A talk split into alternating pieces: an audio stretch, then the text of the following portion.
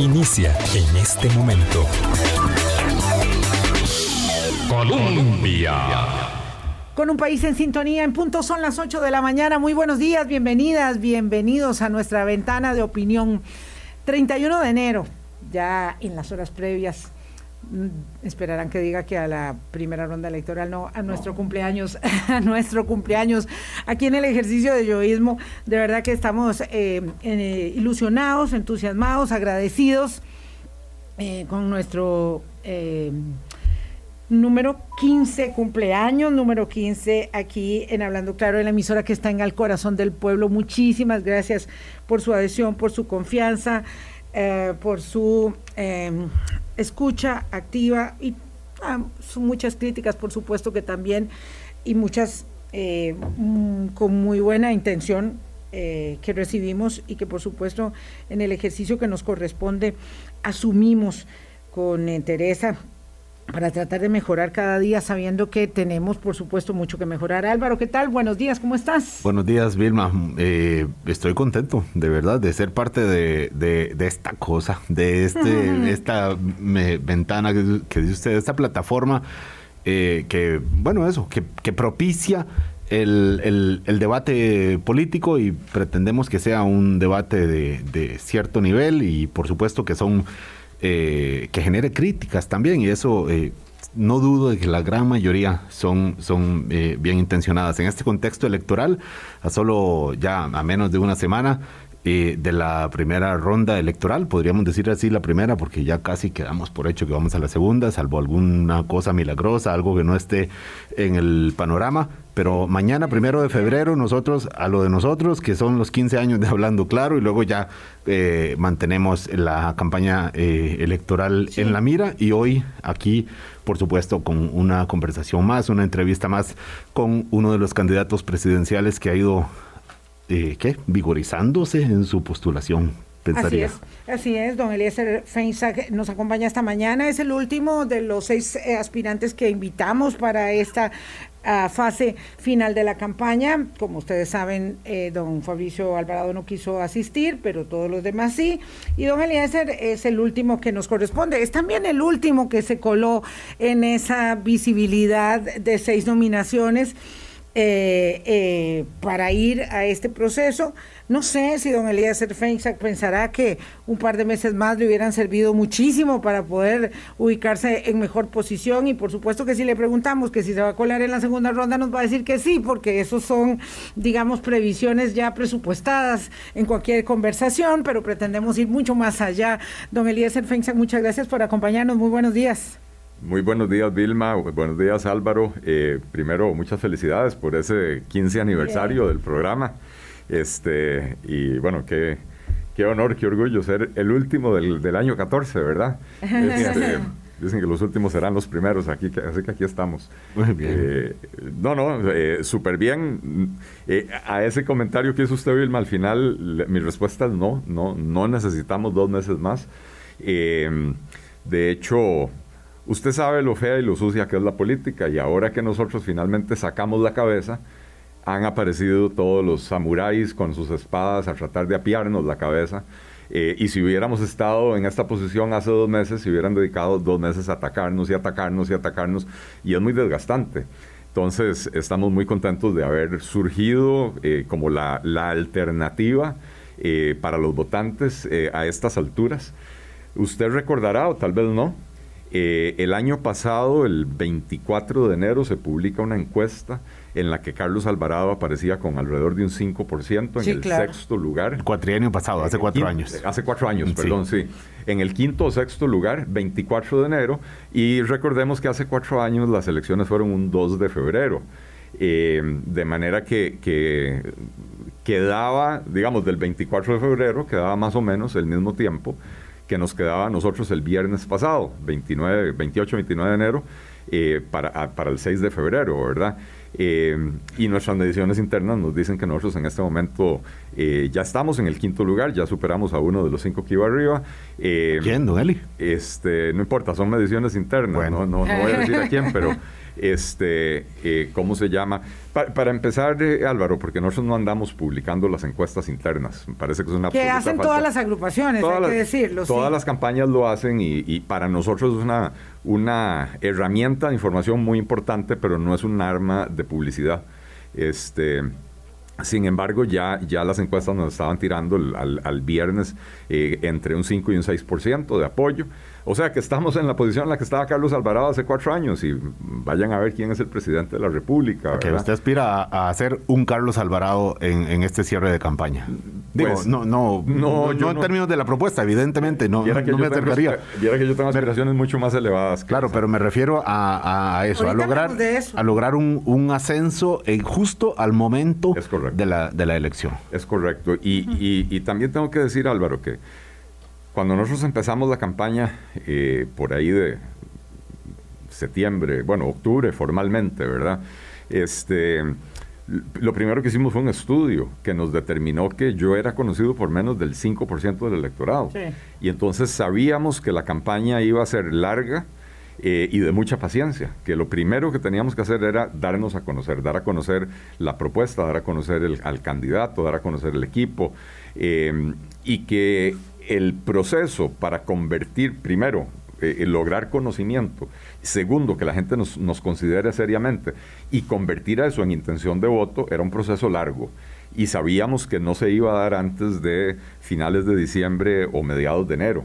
así lo teníamos presupuestado, entonces eh, creo que sucedió justo a tiempo tal como lo, hemos planificado. Pero usted de los eh, seis candidatos que han puntuado en las encuestas es el único que tiene doble postulación tenía. No, Fabricio Alvarado también. Fabricio también.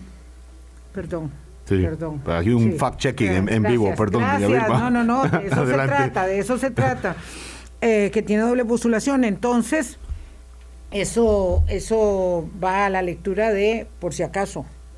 O, o, o, al revés, o es que pretendía siempre estar presente en la diputación e ir haciendo la carrera a la presidencia, cosa que no tiene eh, nada de particular, solamente tengo que preguntárselo. No, no, no, tiene nada de malo, para ser franco, y, la legislación lo permite. Sí, a mí me gustaría que cambiara eso, pero ya eso es otro. Esos son otros siempre Exactamente. Este, hay muchísimas cosas que quisiéramos que cambiáramos, que cambiaran, y para eso estamos, para eso nos postulamos a la presidencia de la República, para impulsar cambios en este país.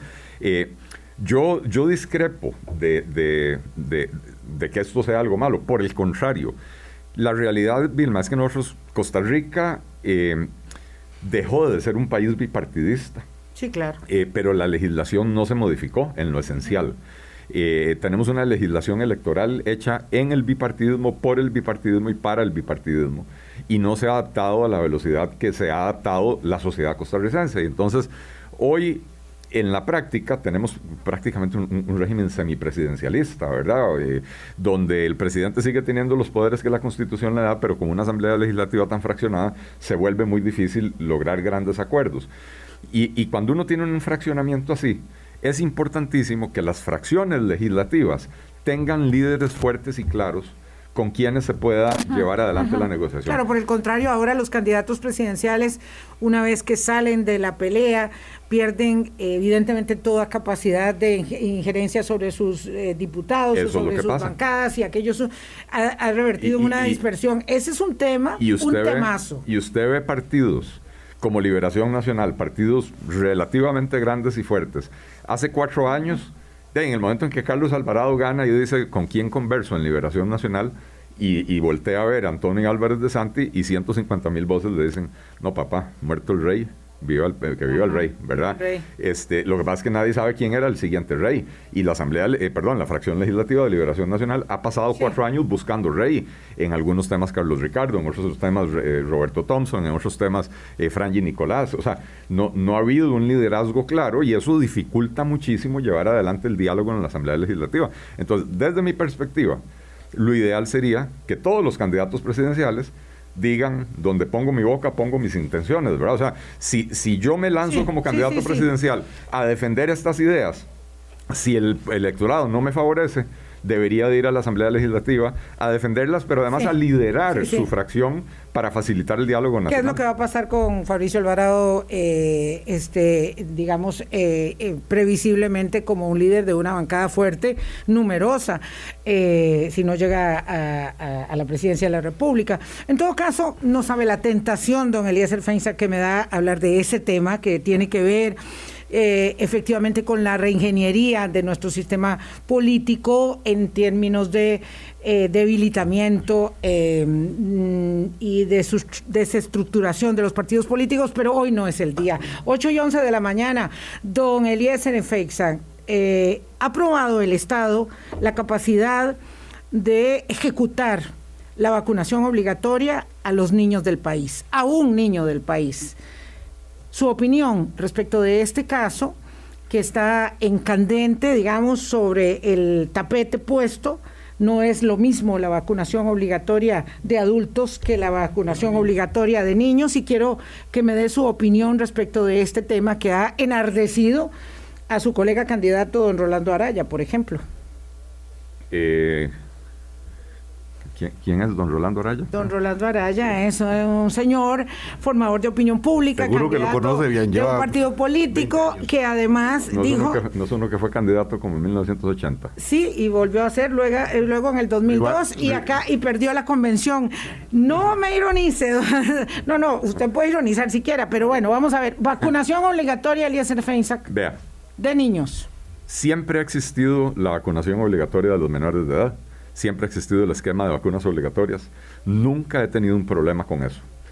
Eh, la única duda que yo tengo es con respecto a obligar a los niños a, aplicarles una vacuna que apenas tiene una aprobación de emergencia. Y conste, yo fui, de los, yo fui corriendo a vacunarme apenas tuve la oportunidad, ya tengo mi tercera dosis eh, creo y sus hijas, por supuesto, fueron vacunadas. Y mis hijas fueron vacunadas. No le pregunto nietos porque no tiene, tengo pero nietos, bueno. Todavía no. Pero bueno. Este, pero, pero, no, no, y todos en mi familia y, desde mi mamá hasta... Ok, ok, pero estamos hablando de, la vacuna de los niños. El, bueno, el vacuna que ya pasó por los estudios clínicos y cuya aprobación, que dice usted, es de emergencia, claro que la dio FDA y EMA como una eh, aprobación de emergencia pero que está probada clínicamente y que se la están poniendo a los niños de Europa y de los Estados Unidos y de todo lugar donde la han conseguido. Y mis sobrinos ya la tienen también, ¿verdad? Yo tengo sobrinos de, de, 11, 12 años, de 8 años, ya, ya, ya, ya se la aplicaron.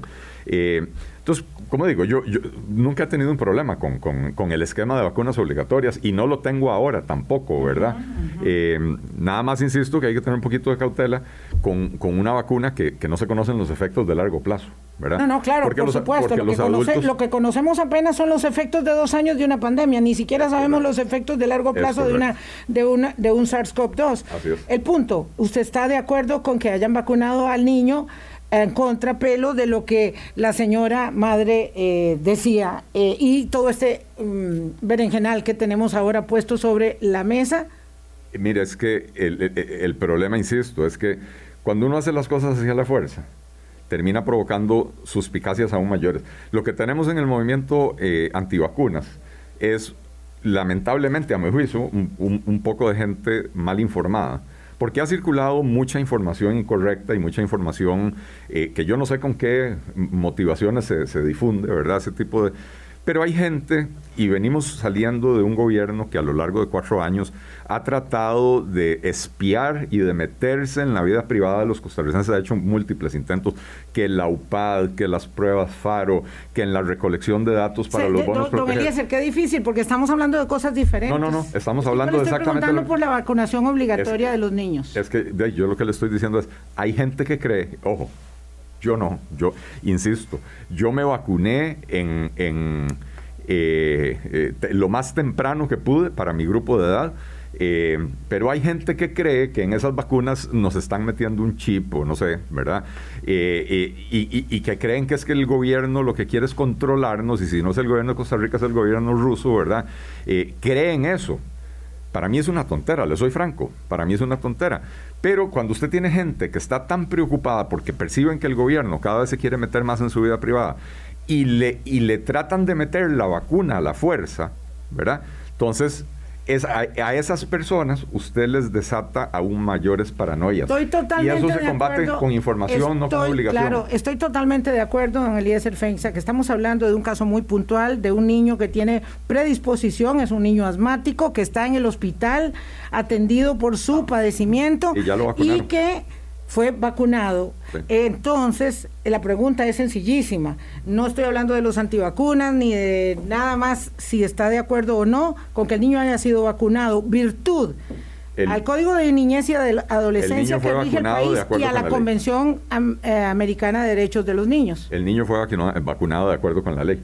La, ley así lo establece, la ley así lo permite, eh, y al que no le guste esa ley, y como decíamos anteriormente, que busque cambiarla. Está bien esa ley, está bien esa ley. el Código de Niñez y Adolescencia y tendríamos que cambiar la Convención de Derechos del Niño y, retirarnos como proponía don Fabricio Alvarado cuando no le gustaba y voy a reiterar, Voy a reiterar, Vilma, a ver, voy a reiterar Siempre ha existido el esquema de vacunas obligatorias para menores de edad. Nunca he tenido ningún problema con la existencia de ese esquema obligatorio de vacunas para menores de edad.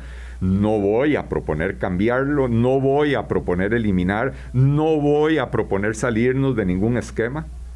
Simple y sencillamente llamo la atención de que aquí no estamos ante una vacuna que ha, ha, sido sometida a 4, 6, 8 años de estudios para saber cuáles son los efectos de largo plazo Estamos ante una vacuna que se aprobó con tres meses de pruebas, cosa que yo agradezco porque yo como candidato presidencial he tenido que andar recorriendo el país para arriba y para abajo y dichosamente no he tenido una sola, un solo contagio de COVID a lo largo de los dos años, ¿verdad? Yo lo agradezco pero entendamos que estamos ante una situación diferente. Esto no es la vacuna de la polio, esto no es la vacuna del tétanos, que, tienen décadas de haber sido probadas, ¿verdad? Don Elías Feinsack, 817, vamos a hacer la pausa y vamos a regresar para hablar. Dijo usted que no quería hacer ni por asomo, creo, entender eh, el presidente Alvarado. Pero vamos a ver las cifras de los resultados económicos de la administración Alvarado Quesada, dados a conocer la semana pasada, y nadie podría decir que es para ayudarle al candidato que no es del gobierno y que no tampoco está en las encuestas, ni le digo su nombre porque me va a decir que no sabe quién es. Eh, y vamos a ver esos resultados económicos de la administración para saber sobre qué base, qué base real. El próximo gobierno asume la conducción de la cosa pública. 818. Hablando claro. Colombia. País en sintonía son las 8.20. Claro que el tema de la vacunación obligatoria es candente, álgido, hay participaciones sobre ello pero no podemos, vamos, este, empeñar todo el, esfuerzo de hoy, el tiempo que tenemos que está contado con don Eliezer Feixac en ese tema. Los resultados económicos de la administración Alvarado Quesada señalan que las exportaciones de bienes tuvieron el mayor crecimiento en los últimos 15 años, me refiero a los resultados 2021. El déficit primario en cuanto a resultados fiscales, don Eliezer es 0,28 del PIB, más bajo que eh, el que teníamos desde el 2008. El déficit financiero es 5,18 del PIB, el más bajo en los últimos tres años, y nuestro crecimiento económico un 7.6%, eh, el más alto desde el año 2008. Estamos, dice el presidente de la República, dejando la casa en orden. Usted sabe, tanto como yo, que hace mucho tiempo, eh, a estas alturas en la campaña electoral, era lo que se conocía como el ciclo electoral. Se tiraba la casa por la ventana. Ahora tenemos eh, un resultado eh, más que meritorio del manejo de finanzas públicas, sin haber podido entrar en reformas estructurales, pero con contención del gasto, con reforma fiscal y con lo que se ha podido de esa reforma fiscal, que entendemos que no fue todo lo que queríamos por los que fueron, digamos, de alguna manera soslayando eh, las responsabilidades, por ejemplo, de la regla. Entonces, eh, usted que es experto en esta materia, ¿cómo cree que el gobierno eh, que viene debe conducirse en apego o en arreglo a un acuerdo con el Fondo Monetario Internacional o una reestructuración de ese acuerdo con el Fondo Monetario Internacional, eh, sobre todo con la clara determinación que tiene su propuesta de racionalizar el esquema impositivo? bueno, lo, lo primero, Vilma, es entender en qué contexto se dan esas cifras. El año 2020, no por culpa del gobierno, sino por la pandemia, eh, la, economía tuvo una contracción enorme. Y entonces crecer eh, de rebote después, del, después de esa contracción eh, no es lo mismo que tener un crecimiento sostenido, ¿verdad?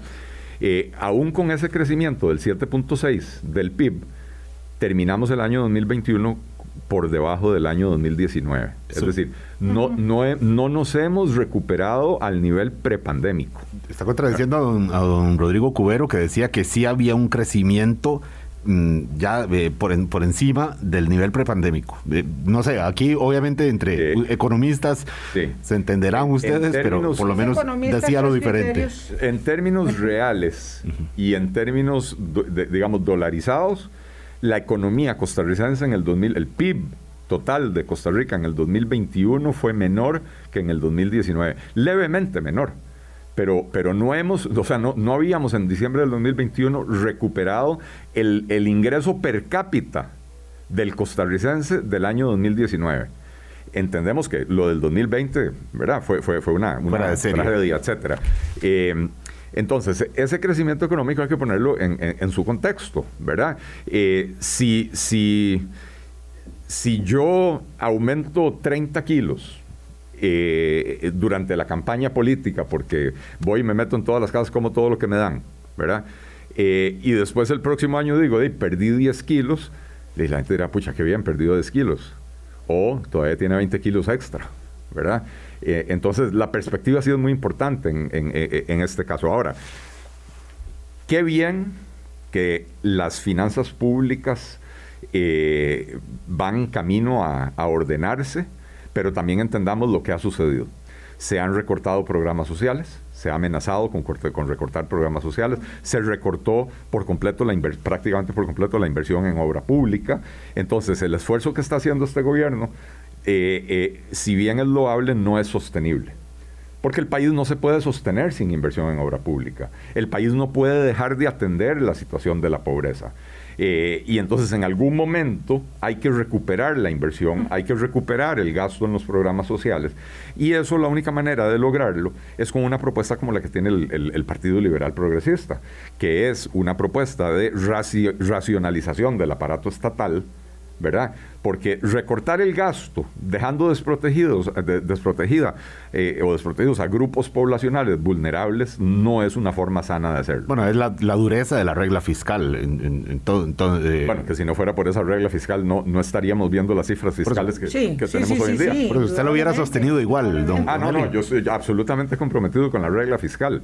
Eh, lo que pasa es que para cumplir la regla fiscal, usted puede recortar los programas esenciales y cumplir con la regla fiscal, o usted podría embarcarse en una reestructuración del aparato estatal, recortar burocracia eh, ah. y entonces poder invertir en la población que el Estado debe beneficiar, porque nunca podemos olvidar para qué existe el Estado. El Estado no es una agencia de empleo, el Estado es una forma que tenemos los ciudadanos de organizarnos para tener reglas claras para todos, pero para poder ayudarle también a los más necesitados. Y cuando dejamos de atender a los más necesitados, no se está cumpliendo el objetivo.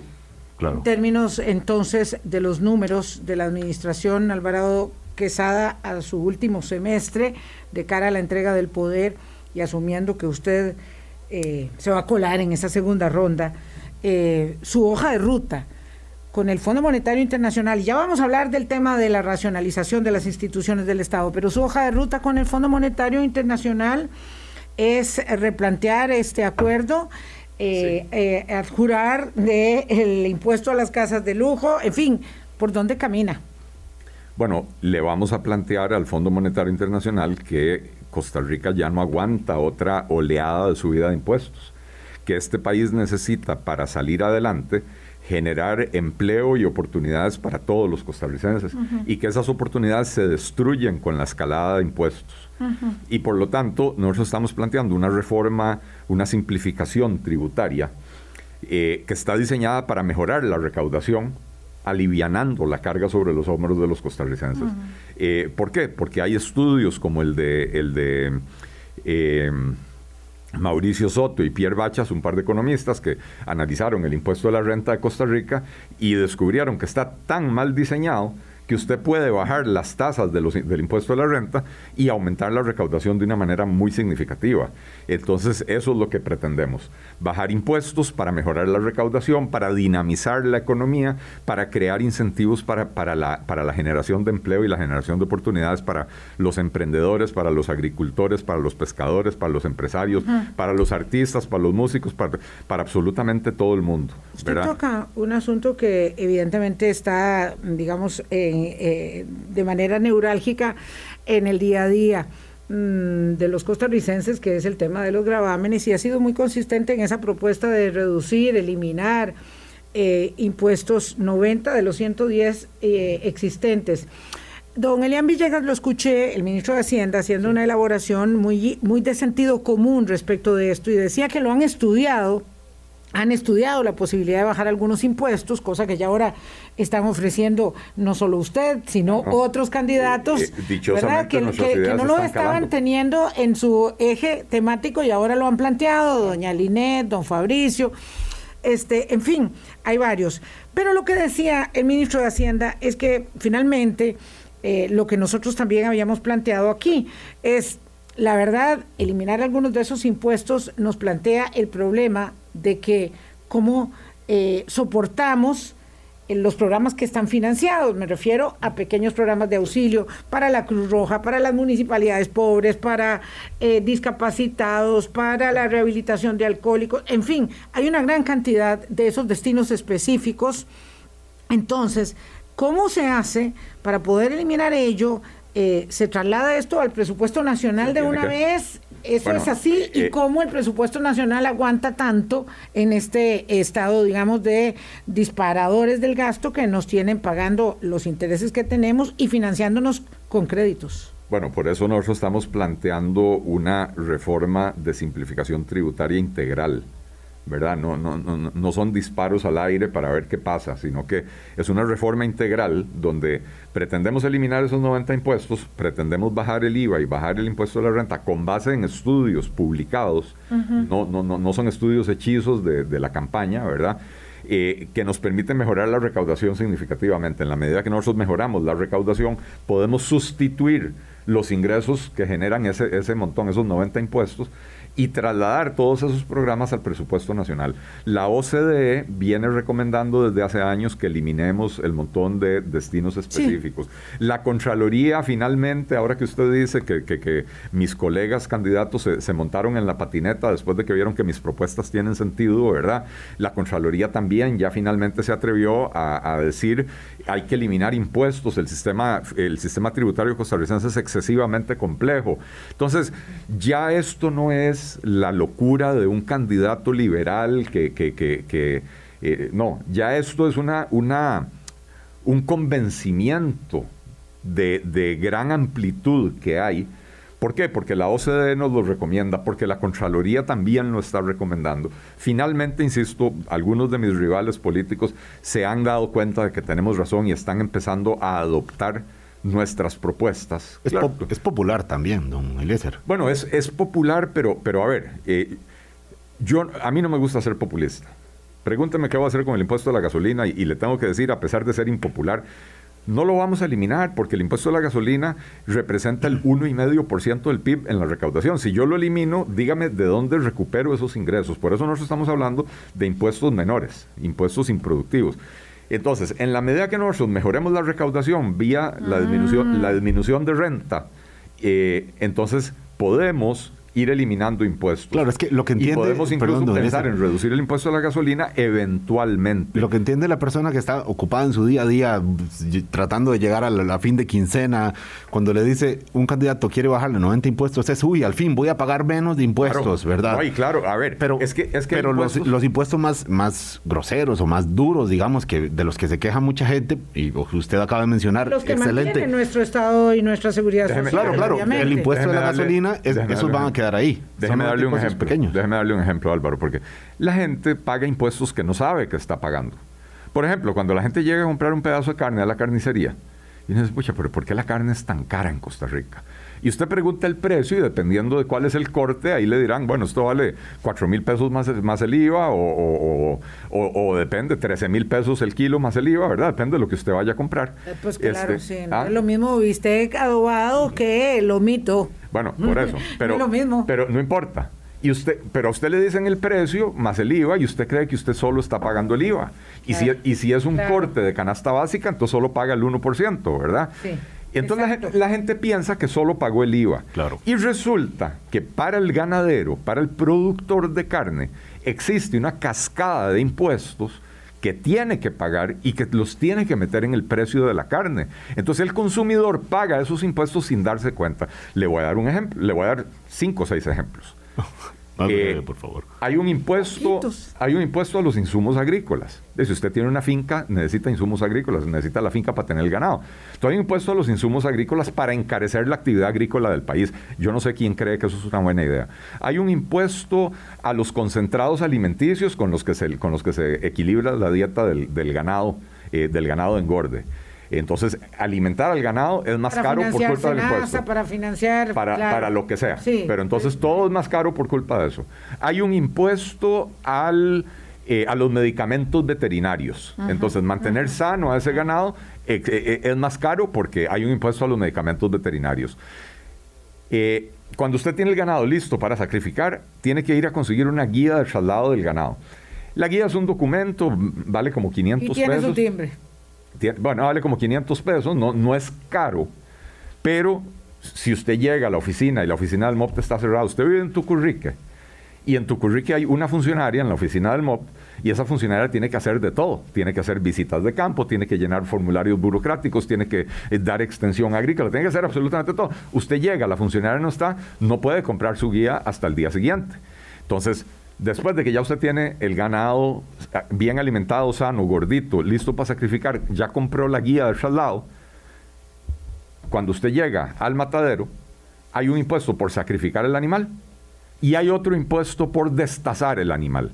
Entonces vea lo que le estoy hablando, son cinco impuestos y un permiso en, el proceso de, producir la carne. Todo eso lo paga el consumidor en el precio de la carne sin darse cuenta. Entonces, los impuestos más groseros, sí, los que, los que la gente identifica, el de la gasolina, el IVA, etcétera, que por cierto el IVA sí, sí estamos planteando bajarlo. Eh, pero, los impuestos, pero estos otros impuestos la gente no los identifica, pero sí les afectan en su calidad de vida, en el costo de la vida y además afecta y obstaculiza la actividad productiva. Entonces, son impuestos que además obstaculizan la generación de empleo.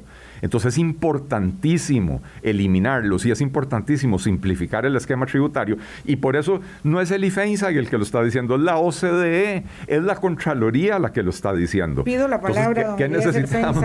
Yo le cedo la palabra. Poquito tiempo. Un ratico le doy la Vamos palabra. Vamos a ver, don Eliezer, eh, ahora que usted está planteando este tema, Mm, y esto es interminable. Y tampoco pretendemos ser exhaustivos en este ejercicio, porque a estas alturas del, partido, con la primera ronda encima, pues evidentemente el pensamiento de los candidatos es bastante conocido y todavía faltan dos significativos debates y una gran encuesta, que es la del miércoles, digamos, una encuesta significativa. La gran encuesta es el domingo. En todo caso, eh, usted toca el tema de la OCDE, la Organización para la Cooperación y el Desarrollo Económico, nos ha dicho muchas veces que tenemos una carga social altísima y que es necesario eh, resolver eso por la informalidad del mercado laboral y por una gran cantidad de razones más. Estamos de acuerdo. El tema es que cuando usted dice vamos a trasladar las cargas de los eh, de la planilla a dónde la trasladamos, cómo la financiamos y estamos hablando de que eh, los empresarios formales del país sustentan el 2% del Producto Interno Bruto virtud al financiamiento del programa del Fondo de Asignaciones Familiares, es decir, todos los programas sociales y del IMAS, eh, ahí están, asignaciones y el IMAS dependen de ese financiamiento. ¿Cómo hacemos para aliviar esa carga sin generar el desfinanciamiento y el descalabro de uno de los programas que constituyen parte de la paz social del país. Eh, Vilma, entrándole a la razón por la cual las cargas sociales son tan elevadas en Costa Rica. Eh, usted acaba de decir algo muy cierto. La totalidad y óigase bien, la totalidad de la política social selectiva de Costa Rica. Es decir, esa política que le llega con ayudas específicas a personas que, tienen problemas específicos. Un, una beca estudiantil, un comedor estudiantil, un, bono alimenticio, etcétera. La totalidad de esa política se financia con los aportes patronales en la planilla la totalidad. Sí, señor. Sí, sí, y sin embargo vivimos en un país donde castigamos al empresario, que es el que sostiene la, política social del país. Sí. Y entonces, ¿qué es lo que tenemos que hacer? Disminuir los costos de operación de la caja. La caja, lamentablemente, cada vez que se le pega la gana botar plata, aumentan las cuotas, aumentan las cargas sociales. Vea lo que están tratando de hacer ahora, eliminar los contratos de las cooperativas que manejan EVAIS. La caja sabe que al eliminar esos contratos va, a aumentar el gasto de la caja porque para la caja administrar un EVAIS es muchísimo más caro que para una cooperativa. ¿Y qué va a pasar? Van a trasladarnos eso a los asegurados subiendo las cargas sociales. Y al subir las cargas sociales, ¿qué va a pasar? Va a haber mayor informalidad, va a haber mayor desempleo. ¿Qué estamos proponiendo nosotros? Si la, si la prueba que se hizo con los EVAIS administrados por cooperativas ha sido tan exitosa en general, porque en general, con poquitas excepciones, los EVAIS administrados por cooperativas funcionan a un costo menor y con una mayor satisfacción del, asegurado, del usuario. ¿verdad?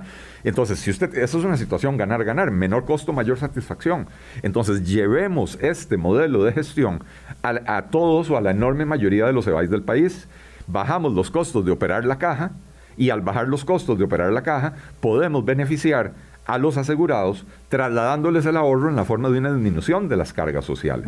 Entonces disminuyamos las cargas sociales eh, eh, haciendo mucho más eficiente la gestión de los servicios públicos, no eliminando cosas que desvestimos un santo eh, y, no, tenemos para vestir ninguno otro. Eh, eso es lo que me preocupa mucho con el tema de las cargas sociales, evidentemente. la, propuesta nuestra es la propuesta nuestra. Yo no puedo responder por la propuesta de, otros partidos políticos. Pero su propuesta no pone en riesgo el financiamiento de los programas sociales. Eso sí nos lo puede garantizar, porque en todo caso, desde el Ejecutivo o desde la Asamblea Legislativa, usted seguirá empeñado empeñado en disminuir. Convencido, digamos. Eh, empeñado en, disminuir el desperdicio en la caja.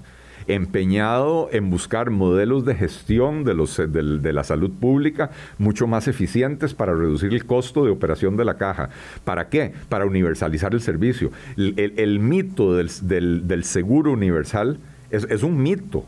Cuando usted tiene que el 46, 47% de los trabajadores no están asegurados, usted tiene que hacer algo para lograr que ese 46 o 47% se aseguren, pero con los altísimos costos de hoy no va a suceder. y con la política persecutoria de, castigo que asume la caja, eso no va a suceder. eso es lo que nosotros vamos a buscar. No es poner en riesgo, al contrario, es fortalecer los programas sociales del país. Vamos a pausa, claro. Vamos, son las 8.40. Dios, se nos va rapidísimo el tiempo, ya volvemos. Hablando claro. Colombia. Hay dos de la mañana. Vamos a ver, don, don Rodrigo Chávez y doña Pilar Cisneros lo tienen el ojo puesto.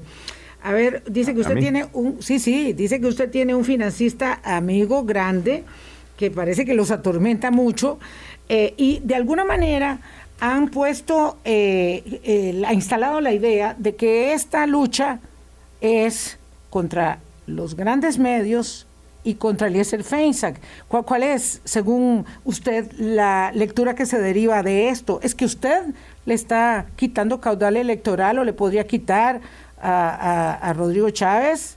¿O, de qué se trata? ¿Por qué le preocupa tanto a ellos que, eh, a usted lo financie eh, don Javier Quirós?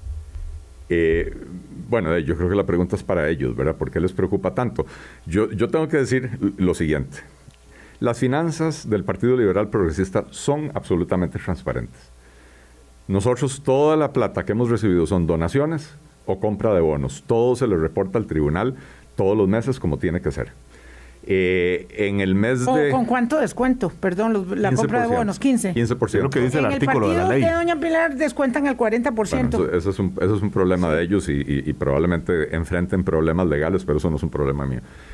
Pero, pero todas nuestras donaciones, incluyendo las de don Javier Quirós, son por encima de la mesa, son absolutamente transparentes, están reportadas.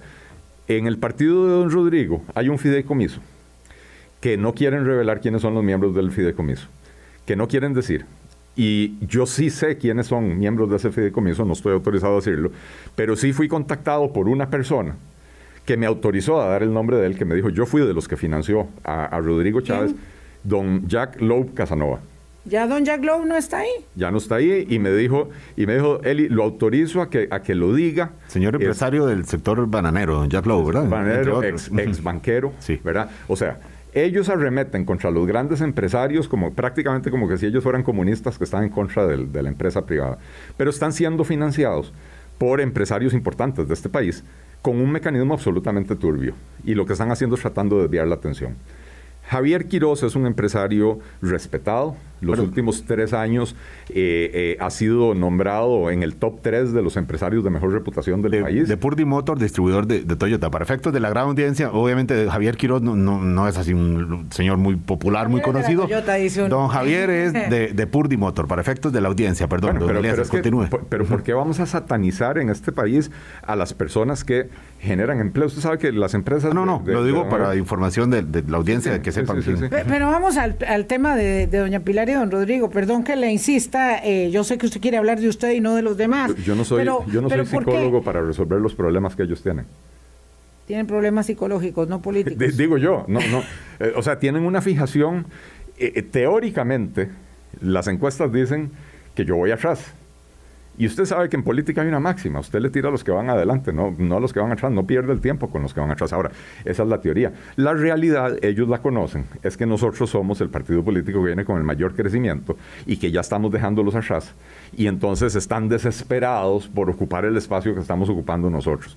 de, ahí para, de ahí en más, cuáles problemas psiquiátricos tienen ahí, eso no, no me corresponde a mí, eh, Vilma. Ellos están haciendo todo la parte del financiamiento de la manera más turbia posible. Pero, Vilma, nada más déjeme, porque para efectos de la lógica de los radioescuchas, uno dice, a ver, don Javier Quiroz, usted eso eh, dice todo sobre la mesa y, parte de lo que se ha conocido es que ha, donado más de 30 millones de colores, donado, regalado a su proyecto político. eso más la inversión en los bonos que suma varias decenas de, millones y eso está sujeto a que se pueda eh, recuperar por vía votos y deuda política. Don Eliezer, eh, para efectos del, electorado, uno dice, ¿qué intención? ¿Cuál es la razón para que un empresario se saque 30 millones de colones y se lo regale a un señor que hace un par de meses ni siquiera era conocido, como era su caso, don Eliezer. Se lo, se lo explico y, con todo. Y la pregunta es si tiene que ver con condicionamientos, porque aquí me preguntan, alguien dice, ¿tendrá que ver con...? con se lo explico con todo gusto. Adelante. Se lo explico con todo gusto. Vea. Eh, Javier Quiroz eh, es una persona que ya está llegando a un punto en su vida donde está planeando la sucesión en sus negocios, ¿verdad? O sea, meter a la siguiente generación. Él ya va de salida eh, tuvo un problema de salud serio hace un par de años y entonces ahora tiene otra perspectiva de la vida. Y su mayor preocupación hoy es, es dejarle a sus hijas y a sus nietos un país mejor, porque él ve, él ve que este país va eh, eh, de trasero, ¿verdad? yo he conversado con él, ¿verdad? Él, cuando, cuando empezamos estas conversaciones, no nos conocíamos, nunca nos, ni siquiera nos habíamos saludado. Eh, pero me dijo, me dijo, vea, yo lo leo a usted, yo lo he visto a usted en entrevistas, me encanta lo que usted propone, creo que lo que usted propone es lo que Costa Rica necesita. Y yo le dije, vea, don Javier, yo le agradezco muchísimo lo que, usted me está diciendo, yo sí quiero decirle, el Partido Liberal Progresista siempre ha sido defensor de la transparencia, siempre ha sido defensor de, las reglas claras eh, y no, no, no voy a aceptar donaciones que vengan condicionadas.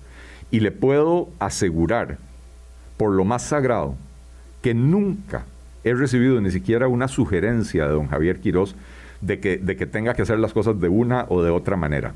Tenemos diferencias de opinión en dos o tres temas muy puntuales y nunca eso nunca ha sido un problema porque él entiende que hoy Costa Rica no está para destinar los primeros 10 minutos de un programa para hablar de vacunación cuando tenemos que sacar el país adelante importante. en otro montón en otro montón de temas que son los que ponen arroz y frijoles sobre los platos. Es decir, es la conducción de la entrevista, lo que no le gusta. No, no, no, no, no, no, no, no, no, no, o sea, digo, no, no, pero lo digo. Usted, usted es dueña de su espacio y usted tiene todo el derecho y yo y yo no le rehuí a responderle, ¿verdad? No. Pero pero a lo que voy es Tenemos problemas muy serios. En este país tenemos 1.300.000 personas en condición de pobreza. Tenemos 350 y pico mil personas desempleadas. Es la, preocupación cívica, digamos, es un acto cívico este de sacarse 30 millones y dárselos a una candidatura presidencial. Sí, porque, ¿por qué es tan sorprendente eso? Eh, Álvaro, usted, usted es un periodista eh, serio. Usted es un periodista inquisidor. O sea, usted, usted no es de los que deja pasar las cosas. Eh, cuénteme cuántos escándalos de corrupción conoce usted en los que haya estado involucrado eh, Javier Quiroz. No, no, no, ¿Cuántas licitaciones amañadas se ha sabido que, que, esté él involucrado? Ninguna, ninguna. La gente dice es que contrata mucho con el Estado. Sí, eso me está diciendo aquí una amiga. Él está, Ciertamente. Él está en un negocio. Contrata mucho. Él está en un negocio en el que básicamente en Costa Rica hay ha, cuatro. Ha hecho un lobby en contra de, ciertos proyectos y entiendo que no, está, no estuvo de acuerdo con, con el proyecto del tren y la pregunta entonces es si eso implicaría alguna influencia sobre una posición de un eventual gobierno suyo en relación con el proyecto del tren, por ejemplo. Yo he dado mi posición acerca del tren en 200 entrevistas. Eh, pero déjeme terminar lo que estaba diciendo. Él está en un negocio en el que el país hay cuatro proveedores. Y entonces a nadie le puede sorprender que, que él constantemente gane licitaciones.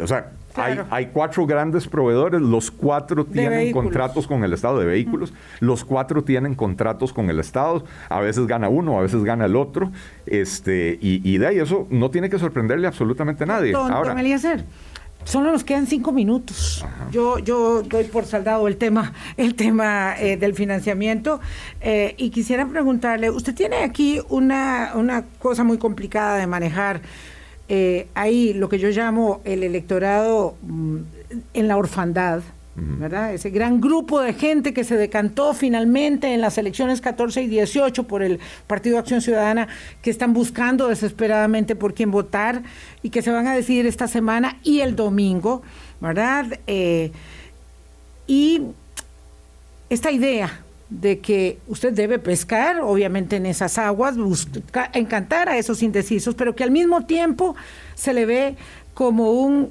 esto sí es el coco, neoliberal. Y entonces aquí alguien me manda, ¿verdad?, de esa agrupación, algo que dice, se abre el telón y sale Eliezer Feinsack, se cierra el telón y se cierra el ICE, se cierra la caja, se cierra aquí, se cierra allá. Este, ¿cómo, ¿Cómo luchar contra ese coco cuando usted también tiene que convencer en estas horas, en estos cuatro minutos que le quedan a las personas de que realmente tenemos que cambiar algo para cambiar las cosas que tenemos mal. Eh, gracias, Vilma. Tiempo para cerrar. Muchas gracias. Vea, cuando uno decide participar en política con, ese apellido liberal, ¿verdad? Lamentablemente uno carga eh, con, con culpas ajenas. Lo que se ha hecho del liberalismo en Costa Rica en los últimos 25 años es una burla al liberalismo. Aquí se trató de implantar una ideología que es, que es muy gringa, el libertarismo, ¿no? que no tiene nada que ver con la esencia del ser costarricense, que es parecida al liberalismo, pero no es lo mismo.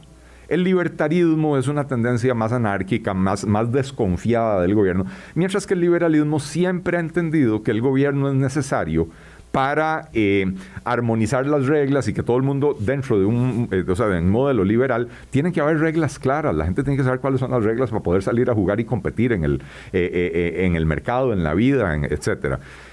Costa Rica tiene un pasado liberal riquísimo.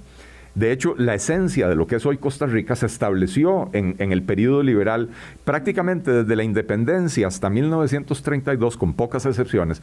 Prácticamente todos los presidentes de Costa Rica fueron liberales. Y en esa época se estableció la libertad de expresión, de la cual se deriva la libertad de prensa, se estableció la libertad de culto, de la cual se deriva la tolerancia a, los diferentes, eh, se abolió la pena de muerte algo que la gente no asocia con liberalismo. La educación pública, gratuita y obligatoria y además para niños y niñas hace 152 años. Para niños y niñas hace 152 años. Esto todo se hizo en un gobierno, en gobiernos liberales. Entonces, ¿Qué estamos proponiendo nosotros? Retomar ese espíritu liberal de la Costa Rica original, donde las reglas eran claras, pero donde también velábamos por los que más necesitaban. No hay en nuestro plan de gobierno ni en nuestras intenciones la menor intención ni de cerrar el ICE. De hecho, nos preocupa que con los planes de gobierno de nuestros rivales, el ICE va a quebrar en, los próximos cuatro años. Nos preocupa que la caja no es sostenible a mediano plazo con los planes de gobierno de los demás. Entonces, tenemos propuestas para reformar estas instituciones, para fortalecerlas y para ponerlas al servicio de los ciudadanos. Recopecido, Mari. Recope sí, Recope. Ahora, ¿por qué su candidato a diputado por Limón no opina igual, don Eli? En, 20 segundos. Porque, porque somos un partido liberal donde la gente tiene libertad y, en temas puntuales a veces hay eh, discrepancias y me parece que es lo más natural y lo más sano, además. Eh, no es ningún pecado que la gente tenga. Y si no tiene que dejar Limón el candidato. Eh, bueno, también puede ser, ¿verdad? Es una provincia muy complicada. Sin embargo, la línea del partido es el cierre de Recope, sin lugar a dudas. Don Eliezer Feinsack, eh, ojalá que pueda acompañarnos después. En segunda eh, ronda. Después del 6 de febrero le volvemos a cursar invitación. Lo lamento por don Julio, que quería que habláramos del tema de la educación, que es por supuesto un gran tema. Eh, pero bueno, este nos alcanzó para muy poquito hoy. Mañana sí nos encontramos aquí y hacemos una reflexión sobre estos 15 años eh, y el ejercicio del periodismo y la disrupción que implica las redes sociales en el ejercicio del periodismo. Gracias, don Eliezer, que le vaya muy bien. Está invitado al debate de Canal 6, pero no al de Canal 7. ¿Es así? Eh, bueno, el de Canal 7 todavía no han terminado de cursar invitaciones, no nos han invitado. Eh, ellos van a esperar a la, encuesta del CIEP que sale mañana para tomar decisiones martes. Sí, a la, a la, medianoche probablemente. Sí, ah, pero bueno, a las 8 de la, de ya circulará, circulará. Todo el mundo con los resultados. ya sabe. Bueno, Exacto. Eh, pero ellos están esperando a la, encuesta del CIEP de mañana para tomar decisiones finales eh, y, estamos confiados que vamos a recibir la invitación porque somos eh, la propuesta que más ha crecido en las últimas semanas y que llevamos una tendencia ascendente que ha sido también un criterio que usaron en los dos procesos electorales anteriores para cursar las últimas invitaciones. Así que estamos confiados. De momento, eh, hoy participo en un debate en Canal 36 de Liberia, eh, mañana en La Competencia, en Radio Monumental, el jueves en ah, eh, y el viernes, si Dios quiere, en Teletica. Hasta luego. Gracias. Muchas gracias. Gracias a ustedes, amigas, amigos. Hasta mañana. Chao. Hablando claro. Hablando claro.